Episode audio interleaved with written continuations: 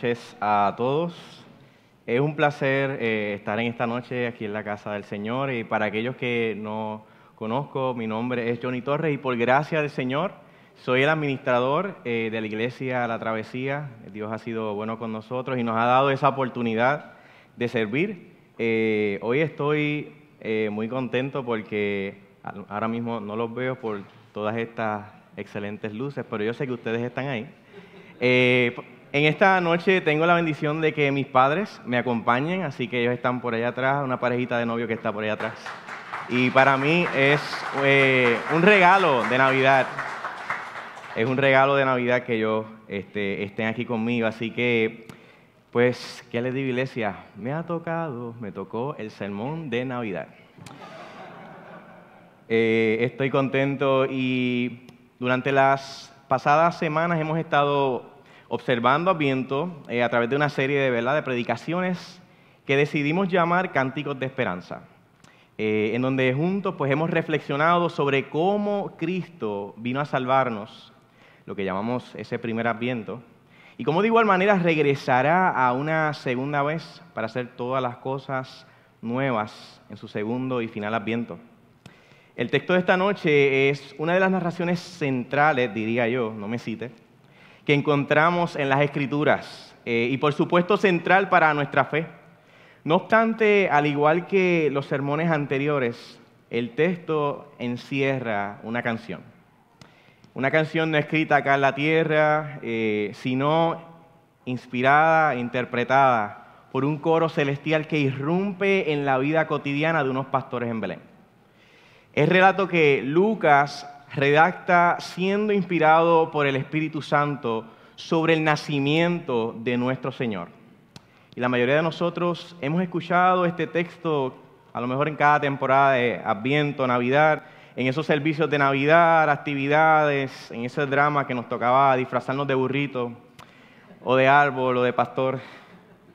Eh, y estoy seguro de que, por lo menos yo, yo sé que muchos comparten, no nos cansamos de escuchar esta narración.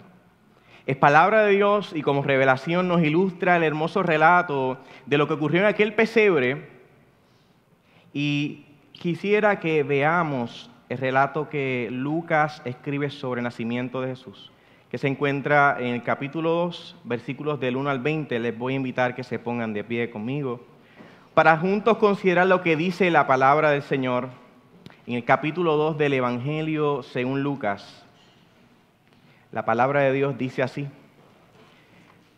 Para aquellos días, Augusto César decretó que se levantara un censo en todo el imperio romano. Este primer censo se efectuó cuando Sirenio gobernaba en Siria. Así que iban todos a inscribirse, cada cual a su propio pueblo. También José, que era descendiente del rey David, subió de Nazaret, ciudad de Galilea, a Judea. Fue a Belén, la ciudad de David para inscribirse junto con María, su esposa.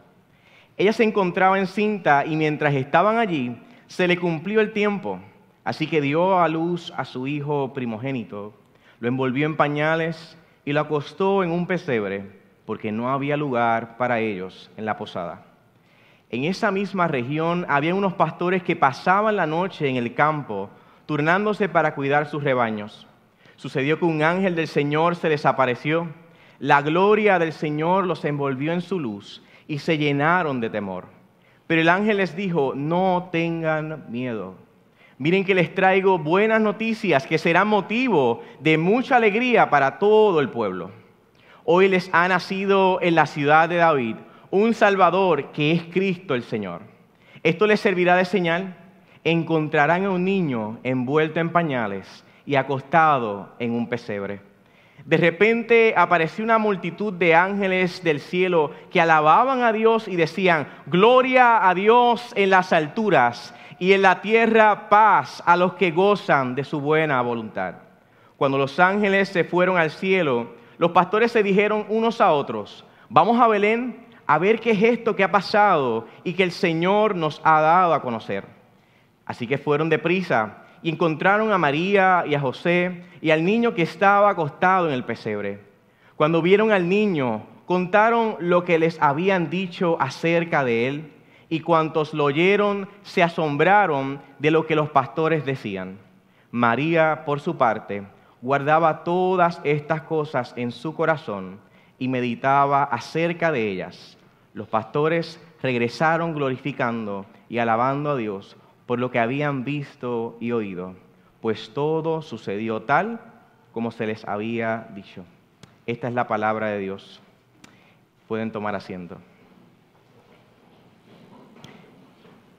Esta es la palabra de Dios y su verdad anunciada no solo a los pastores en la antigüedad, sino también a todos nosotros en esta noche, a un mundo que necesita a Dios cada día más. Así que mientras consideramos una vez más el relato del nacimiento de nuestro amado Salvador, me gustaría comenzar con una ilustración que probablemente puede causar unas cuantas carcajadas. No sé si es una ilustración o un chiste, pero ahí va. Hace ya varias décadas atrás había un niño. Este niño disfrutaba jugar con sus hermanos entre los diversos juegos, eh. Y había un juego particular que a él le encantaba, le fascinaba. Era el juego del rey, en donde con toda majestad y soberanía se autoproclamaba rey sobre sus hermanos, quienes de forma inmediata pasaban a ser sus súbditos reales. Él rápidamente se encargaba de establecer su reino y hacía que su imperio se desarrollara bajo su poderosa mano. El niño disfrutaba de su posición como soberano y aseguraba de sacarle el jugo durante la duración de su reino. Pero, como todos podemos asumir, llegaba un momento en donde los súbditos se cansaban de semejante tiranía y como súbditos, sus hermanos ahora desean y exigen su turno al trono. El niño, al contemplar la fragilidad de su reino y ante la amenaza de convertirse en súbdito, rápidamente decía, ya no quiero jugar. Lo interesante es que ese rey nos acompaña en el día de hoy. Por aspectos éticos deseamos mantener su identidad en el anonimato. Ay, Gelson. En el sermón de esta noche estaremos contemplando tres reyes que están en este relato. Para nada me refiero a los magos de Oriente. Sin embargo, veremos cómo estos tres reyes juegan un papel clave en el propósito de uno de ellos, el rey mayor, que estableció todo desde el principio, que nos invita a considerar todo lo ocurrido para que tú y yo pudiéramos alcanzar salvación. Más bien quisiera que podamos observar todo lo que ocurre en un establo situado en una región de allá del imperio romano bajo el poder del emperador Augusto César, que es el primer rey que encontramos en este relato. El segundo rey es el gran rey del universo, aquel que condesciende con nuestra debilidad, aquel que conoce la fragilidad de nuestro entendimiento.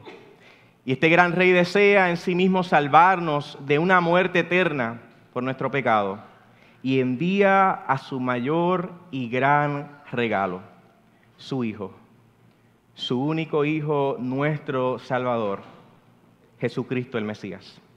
Un rey nacido en un pesebre, el unigénito Hijo de Dios, el verdadero sol de justicia, el caudillo de Israel, como dice la canción, que desciende a dar la vida y a traer la verdadera paz a los fieles. En el sermón de esta noche me gustaría hablar sobre las características de este gran regalo de Dios a nosotros.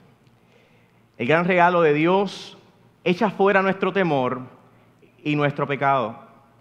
Como segundo punto, el gran regalo de Dios trae gozo y paz. Y como tercer y final punto, el gran regalo de Dios nos invita a la adoración y debe ser compartido con los demás. Veamos cómo Lucas inicia su narración de este evento histórico. Él comienza su relato diciendo que todo lo que aconteció fue por causa del emperador, del imperio romano y de Sirenio, un gobernador de Siria, personas reales, eventos reales en lugares reales. Esta historia no comienza con las palabras había una vez, porque no es un cuento de hadas. Esta es una historia sobria y real que anuncia la entrada de nuestro Salvador a este mundo. El inmutable Hijo de Dios a un mundo creado y cambiante. Entonces Lucas establece su narración directamente en el contexto de la historia real. Si nos fijamos, pareciera que Lucas está redactando una crónica real sobre lo que está ocurriendo. Cuando dice, por ejemplo, por aquellos días Augusto César decretó que se levantara un censo en todo el imperio. Así que iban todos a inscribirse, cada cual a su propio pueblo.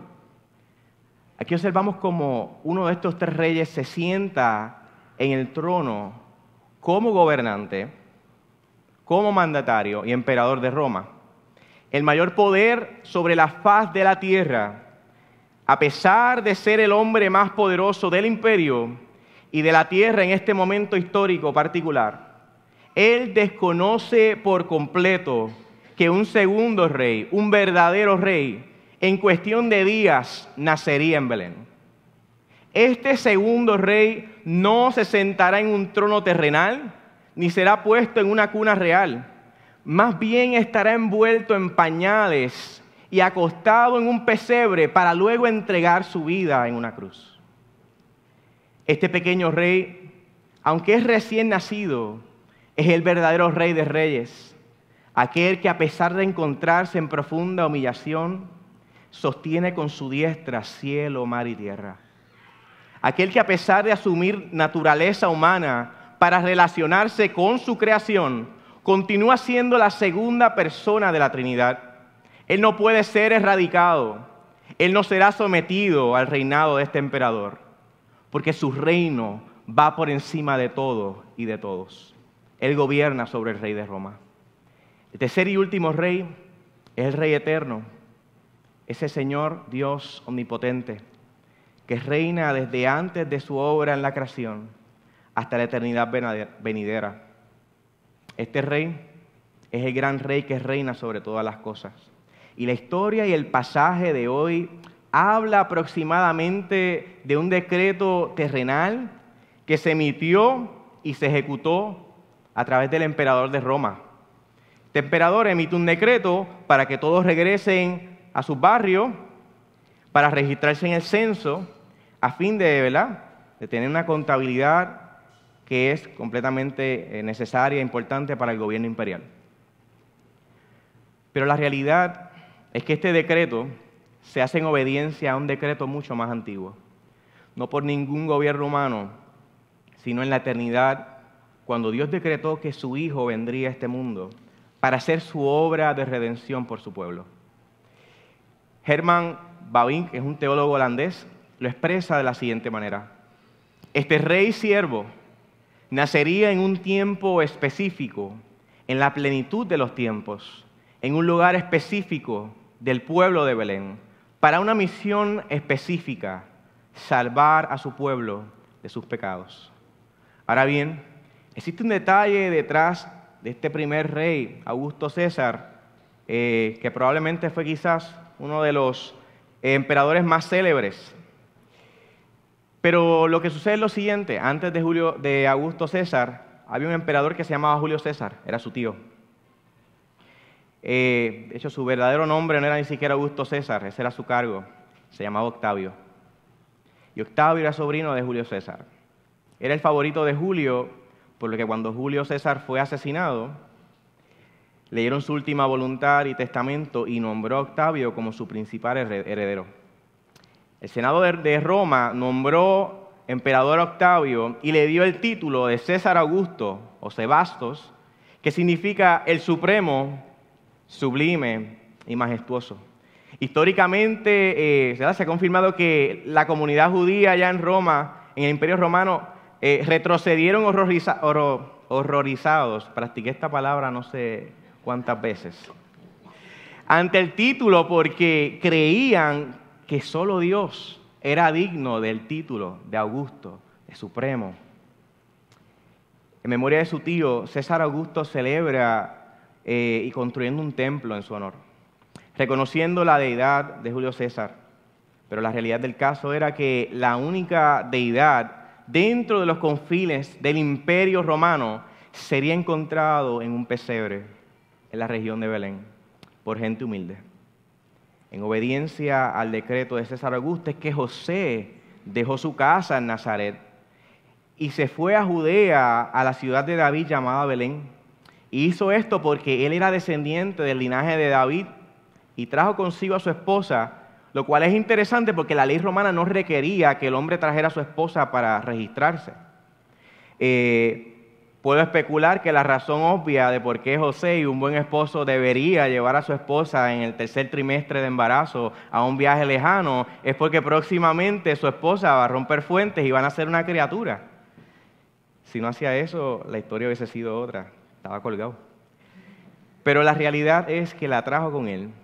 Y la principal razón eh, de ellos ir a Belén es porque siglos antes Miquel anuncia, tu Belén Éfrata, pequeña entre los príncipes de Judá, de ti saldrá el ungido de Dios. cumplimiento de esto, le llegó el día de parto a María y dio a su hijo primogénito, lo envolvió en pañales lo acostó en un pesebre, porque no había lugar para ellos en la posada. La entrada de Jesús a este mundo tiene como telón de fondo la humillación, la sencillez. No había lugar para que Él se recostara. De hecho, como adulto diría esas mismas palabras. El Hijo del Hombre no tiene dónde recostar su cabeza. Entonces, el manto que hay detrás de toda esta historia de humillación se extiende sobre este bebé, envuelto entre telas ásperas, en un nicho que se usa como comedero para animales. Vemos la humillación en su entrada al mundo y también su humillación en su salida del mundo. No obstante, en el mismo momento en que el bebé es envuelto en esta matiz de humillación, el Padre Celestial no ordenó que simplemente esa circunstancia, ese snapshot, fuera meramente solo en términos de humillación. En los ojos del Padre, este evento también debe ir acompañado de exaltación.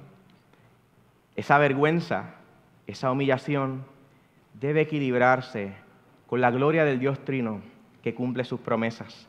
Y en su deseo de mostrar su gloria, no lo hace en el pesebre, no lo hace en la cueva si fuera en el establo donde estaban, sino que despliega su gloria en las afueras del pueblo, entre pastos verdes y validos de ovejas.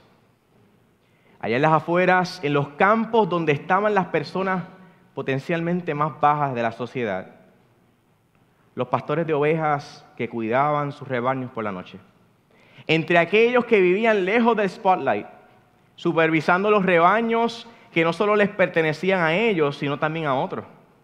Vigilaban estos rebaños durante la noche, turnándose para dormir y vigilar a sus ovejas para que las ovejas no fueran atacadas.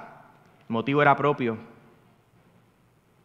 Dios estaba escogiendo desde antes que todo esto pasaba, pero ordenaba los eventos para anunciar a pastores la llegada del gran y buen pastor, aquel que desciende de David, quien también era pastor, y quien les conduciría a verdes pastos junto a aguas de reposo por amor a su nombre. En medio de su cansancio, sin previo aviso, sin ningún mensajero humano saliendo hacia ellos, sin ninguna notificación de WhatsApp, de la nada, lo sacude de su sueño un ángel del cielo. O sea, o sea, pensemos en esto, usted está en la oscuridad, entre oveja, cansado, pensando quizás lo que va a hacer mañana. Todo está quieto, a lo mejor dos o tres coquí. Y de la nada te ponen la luz larga en los ojos. Aparece un ángel. Dice a darte un mensaje. Cualquiera se muere. Un ángel del cielo se presenta ante ellos acompañado por la misma gloria de Dios. El texto es específico y dice que la gloria del Señor brilló alrededor de ellos. Y casi cada vez que Dios se revelaba a alguien, específicamente en el Antiguo Testamento, vemos que la experiencia generalmente va acompañada eh, por la presencia de Dios y es más o menos lo que ocurre. Esa gloria resplandecente y cegadora de Dios mismo y en cada momento en donde la gloria de Dios fue visible en los relatos bíblicos, la gente esconde sus ojos, son abrumados por ella, caen de rodillas frente a ella, porque no hay nada en la naturaleza que pueda compararse con la gloria del Dios eterno. Estos pastores cuidando sus rebaños o durmiendo la siesta fueron repentinamente interrumpidos por un ángel del Señor, bañado y envuelto en la gloria de Dios. Sus palabras no es, hola, saludo, o la paz de Dios con vosotros, la paz sea con vosotros. Los ángeles saben qué contestar porque no es la primera vez que da un mensaje humano que quiere caer patas arriba cuando los ve. No temas. No temas, pero yo hubiese gritado igual. Pero lo hermoso es que ya el regalo de Dios se está desenvolviendo de su envoltura. El gran regalo de Dios, Jesús, es aquel quien echa fuera nuestro temor. Es aquel también que borra nuestro pecado. Y Lucas nos da la anotación de que cuando apareció la gloria, los pastores estaban muy asustados. Algunas eh, versiones incluso especifican que tenían mucho miedo. Una cosa es tener miedo, pero otra muy distinta es tener mucho miedo. Eh, cuando tenemos mucho miedo, amado, tenemos miedo. Y tenemos miedo como nunca hemos tenido miedo en toda nuestra vida. Pero volvemos a lo mismo, ¿quién, ¿quién no estaría temblando de miedo ante la manifestación de la gloria de Dios en un momento que pareciera ordinario? ¿A qué Dios se le ocurre en medio de la noche, alrededor de ovejas, en un lugar tan ordinario y sencillo, proclamar las buenas nuevas de salvación? de que Jesús había de nacer. El Dios que nos escogió a nosotros, el Dios que nos lavó a nosotros, el Dios que nos encontró en nuestros lugares ordinarios y nos trajo a su presencia y nos cambia. El Dios quien hace la obra completa, como decía Gerson, al cual no tenemos que ayudar, pues es completamente capaz de conocer cuándo, cómo y por qué hace lo que hace. Sin embargo, el ángel habla y le dice a ellos, no temas, no tengas miedo. Porque no hay cosa más común para las criaturas caídas que aterrorizarse en la presencia de un Dios santo. No obstante, es Jesús mismo quien constantemente le decía a sus seguidores, tengan buen ánimo, no teman, porque yo he vencido al mundo. Mucho antes de que él dijera estas palabras, los ángeles dieron una razón. El ángel dijo, no tenga miedo. ¿Por qué no? Bueno, miren, que les traigo buenas noticias, que serán de motivo de mucha alegría para todo el mundo. Hoy, no mañana, no el año que viene, no es en la próxima generación, se acabó la espera porque hoy les ha nacido en la ciudad de David un Salvador. Y esta gente a lo mejor deben estar pensando a nosotros los pastores, ¿por qué nos están diciendo esto? Les ha nacido, os ha nacido un niño. A vosotros, pastores probablemente despreciados por la sociedad, se nos da un hijo. Os ha nacido en este día en la ciudad de David un sóter un Salvador. No temas porque este hoy es el cumpleaños de aquel que ha de salvarlo. Este es el día en que nace su Salvador. No solo es el Salvador, sino que es el Cristo, el Señor, el Mesías. Y los pastores entienden el significado de la palabra Cristo, la traducción del hebreo de Mesías. Hoy nace su Salvador Hoy nace el Mesías. Hoy nace su Señor en Belén y esta será la señal. Debes ir y mirar. Un bebé envuelto en tela barata, no en un trono, no en una cuna, sino en un pesebre. Y este anuncio a los pastores es muy significativo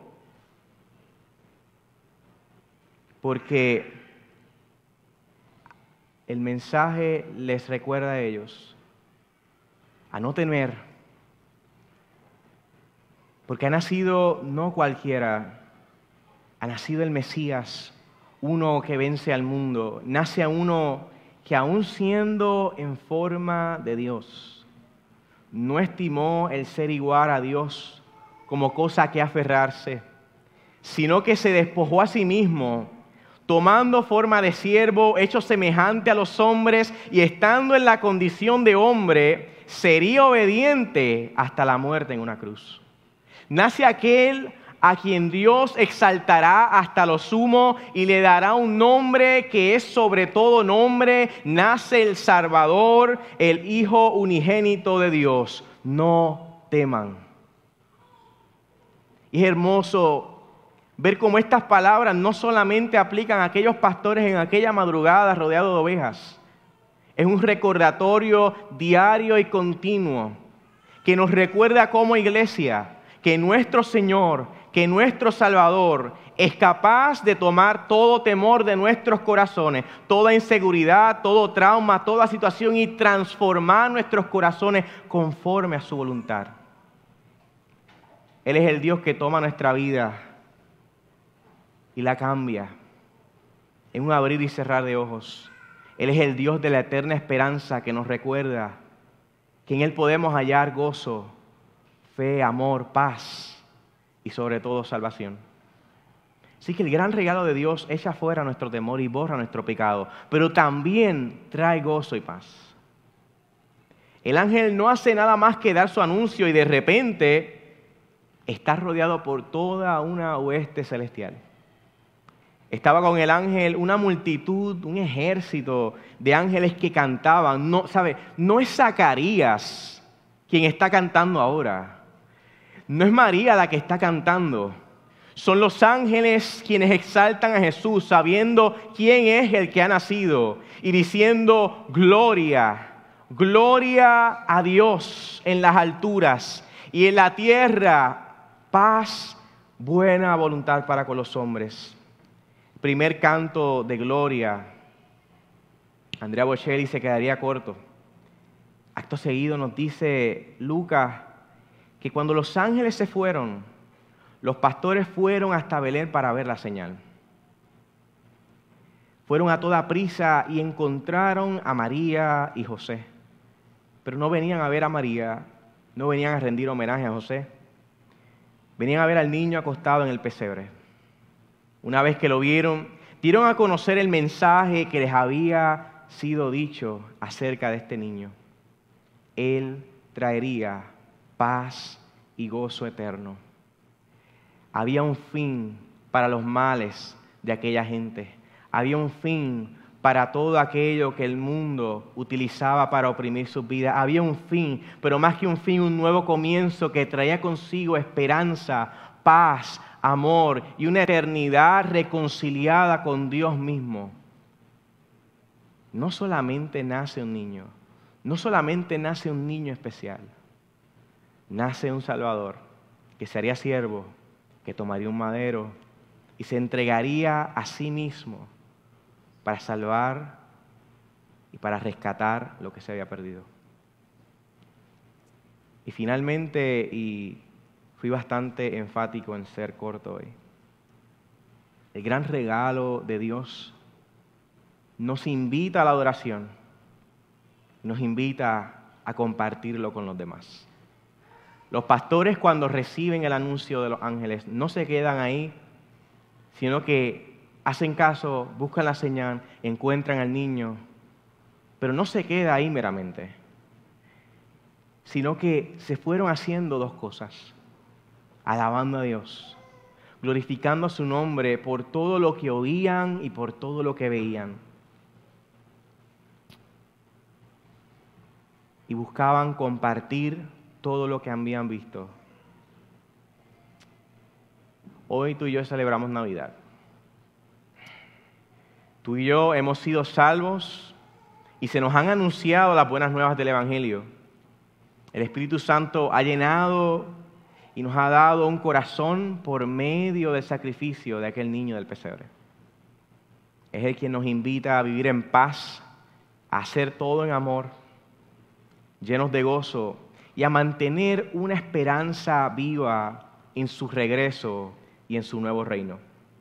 El gran regalo de Dios en Jesucristo nos lleva a adorarle y nos impulsa a compartirlo con todos los demás, igual como lo hicieron los pastores de Belén. Tú y yo, hoy y cada día de nuestra vida, siendo la iglesia de Dios, somos llamados a unirnos al canto de ese coro de ángeles y a proclamar con nuestras acciones y a proclamar con nuestras palabras y a, proclamar con nuestra vida gloria a Dios en las alturas y en la tierra paz, buena voluntad para con los hombres. Digno es el Cordero que fue inmolado de recibir la plenitud de la gloria de Dios. De esto se trata la Navidad, iglesia. Simplemente un niño envuelto en pañales que crece y vive una vida santa, recta ante Dios, para salvarnos a ti y a mí y darnos una esperanza que ninguna de nuestra fuerza o de nuestra mente o de nuestra experiencia podía adquirir o ganar. Así que les invito a orar conmigo en esta noche.